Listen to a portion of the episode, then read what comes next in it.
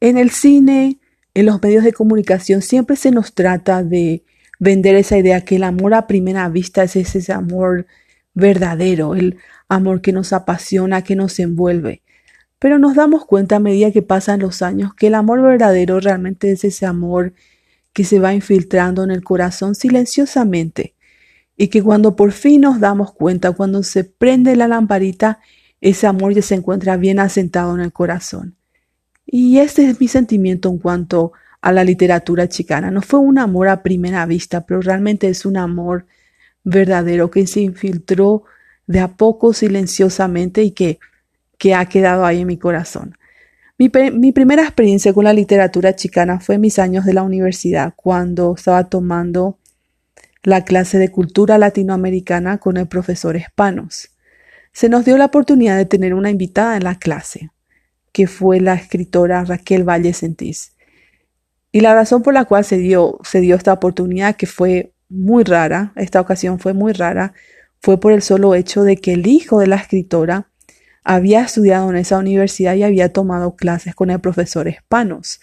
Entonces, por eso el profesor Espanos se encontraba bien familiarizado con el trabajo de Raquel Valle Sentís y también con la familia de ellos. Entonces tuvimos la oportunidad de tener, de tener a, esta escritora en la clase Raquel Valle Sentís había nacido y crecido en Laredo y había publicado un libro de poemas que había sido premiado por la Universidad de Chihuahua. Entonces ella nos había hablado de lo que era crecer en la frontera, ser mujer, ser escritora y también ella era pintora y había estaba trabajando en ese momento en una colección de pinturas de, de otras escritoras chicanas como Sandra Cisneros, Gloria Ansaldúa. Entonces conocía a bastantes escritoras de, ese, de la literatura chicana. Entonces, primeramente, ella nos comparte su poema de Gringos a Piojos. Entonces, ella habla de lo que era tener piojos y que era de tener vergüenza y de querer esconderlo. Y en una parte, ya en, en los, últimos, los últimos versos dice, Since there were no gringos in Holy Redeemer School, I thought piojos were part of our heritage. ¿The gringos have piojos? Entonces ella habla que los piojos son como una herencia porque no solamente ocurría en la comunidad hispana, con los latinos, no con los gringos. Pero el poema que realmente me llamó la atención, el poema que me impactó, fue su poema que dice Soy como soy y qué. Y me gustaría leer una partecita para que puedan, para que puedan ver lo, lo increíble que es este poema. Y dice, Soy como soy y qué. Soy flor injertada que no pegó. Soy mexicana sin serlo. Soy americana sin sentirlo. La música de mi pueblo, la que me llena, los guapangos, las rancheras, el himno nacional mexicano hacen que se me enchine el cuero, que se me haga un nudo en la garganta, que baile mis pies al compás, pero siento como quien se pone sombrero ajeno. Los mexicanos me miran diciendo ¿Tú no eres mexicana? El himno nacional de Estados Unidos también hace que se me enchine el cuero, que se me haga un nudo la garganta. Los gringos me miran como diciendo, ¿tú no eres americana? Se me arruga el alma, en mí no caben dos patrias, como no cabrían dos amores. Desgraciadamente no me siento ni de aquí ni de allá, ni suficientemente mexicana ni suficientemente americana. Tendré que decir, soy de la frontera, de Laredo. Entonces fue una oportunidad impactante para mí, pero fue así como cuando te dan un regalo que es tan preciado para ti que lo guardas tan tan bien que se te olvida. Y así pasaron años hasta que me vi de nuevo en la maestría y otra vez tuve la oportunidad de tener contacto con la literatura chicana, pero en esta oportunidad fue como entrar a un mundo desconocido, a un territorio diferente me di cuenta de lo grandioso, de lo rico de que era la historia, la cultura, el arte chicano, que antes no había conocido. Entonces me pregunté cómo me había encontrado ajena a todo esto, a toda esta riqueza. ¿Será que vivía en una caja, que vivía aislada? ¿Por qué de la razón que se dio esto? Entonces quería encontrar el por qué. Entonces comencé como una misión, como una aventura. primeramente para encontrar el por qué, la razón de por qué de esto. Y si me ocurre solamente a mí o le ocurre a otras personas. Lo primero fue que hice una encuesta personal. Le pregunté a tres amigas, traté de hacer una encuesta a tres amigas, dos de ellas de México, una de ellas, una de ellas de, de Sudamérica, una de Guadalajara, una de Tijuana y una de Argentina. Entonces les pregunté qué conocían de la literatura chicana o qué habían leído de la literatura chicana. Lo primero que me habían dicho era que conocían a Sandra Cisneros. Una de ellas había leído su novela The House on Mango Street. Otra había leído su biografía, había leído sus cuentos, un poco de su historia. Y también lo que todas habíamos leído era Esperanza Rising, que lo hicimos por medio de un, de un grupo de lectura en la cual estábamos todas, eh, estábamos en un book club. Entonces eso era lo poco que conocían. Pero ahí no terminó mi misión. Entonces fui investigando un poquito más y me encontré con un artículo dado por NPR a la escritora Sandra Cisneros. Y esto fue en el año 2011. Entonces ya fue hace unos años atrás. Pero ella habla mucho de lo que era ser escritora, lo que era ser mujer, lo que era ser chicana.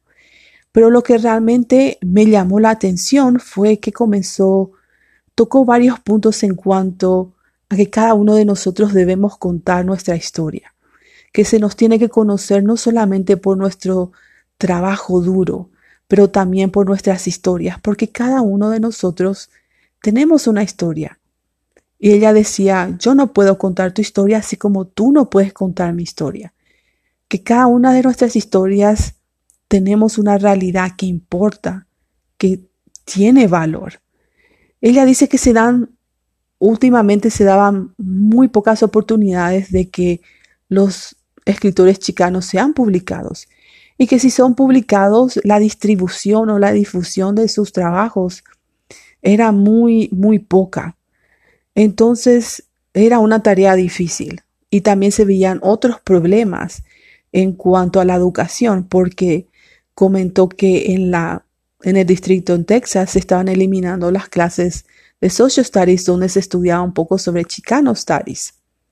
También muchos de sus cuentos, de sus historias de escritores chicanos estaban siendo eliminados de los textos que se usaban para las escuelas públicas.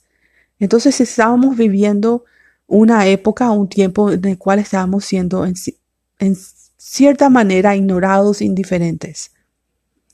Y era una época difícil porque se veía un problema una carencia grande en la educación, ya que muchos jóvenes no estaban terminando el high school, entonces se veía como una hemorragia en la comunidad. Y lo que decía ella era que lo, poco que ella podía hacer, eh, sentía que era como poner un band-aid a un cuerpo que se estaba muriendo.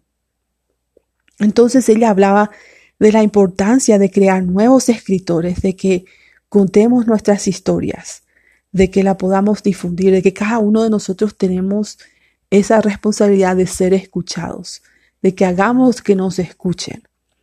Entonces, al leer un poquito más y buscar un poco más de información, encontré otro artículo dado por medio del San Antonio Express News. Y este artículo habla sobre cómo muchas escuelas están implementando la clase de Mexican American Studies.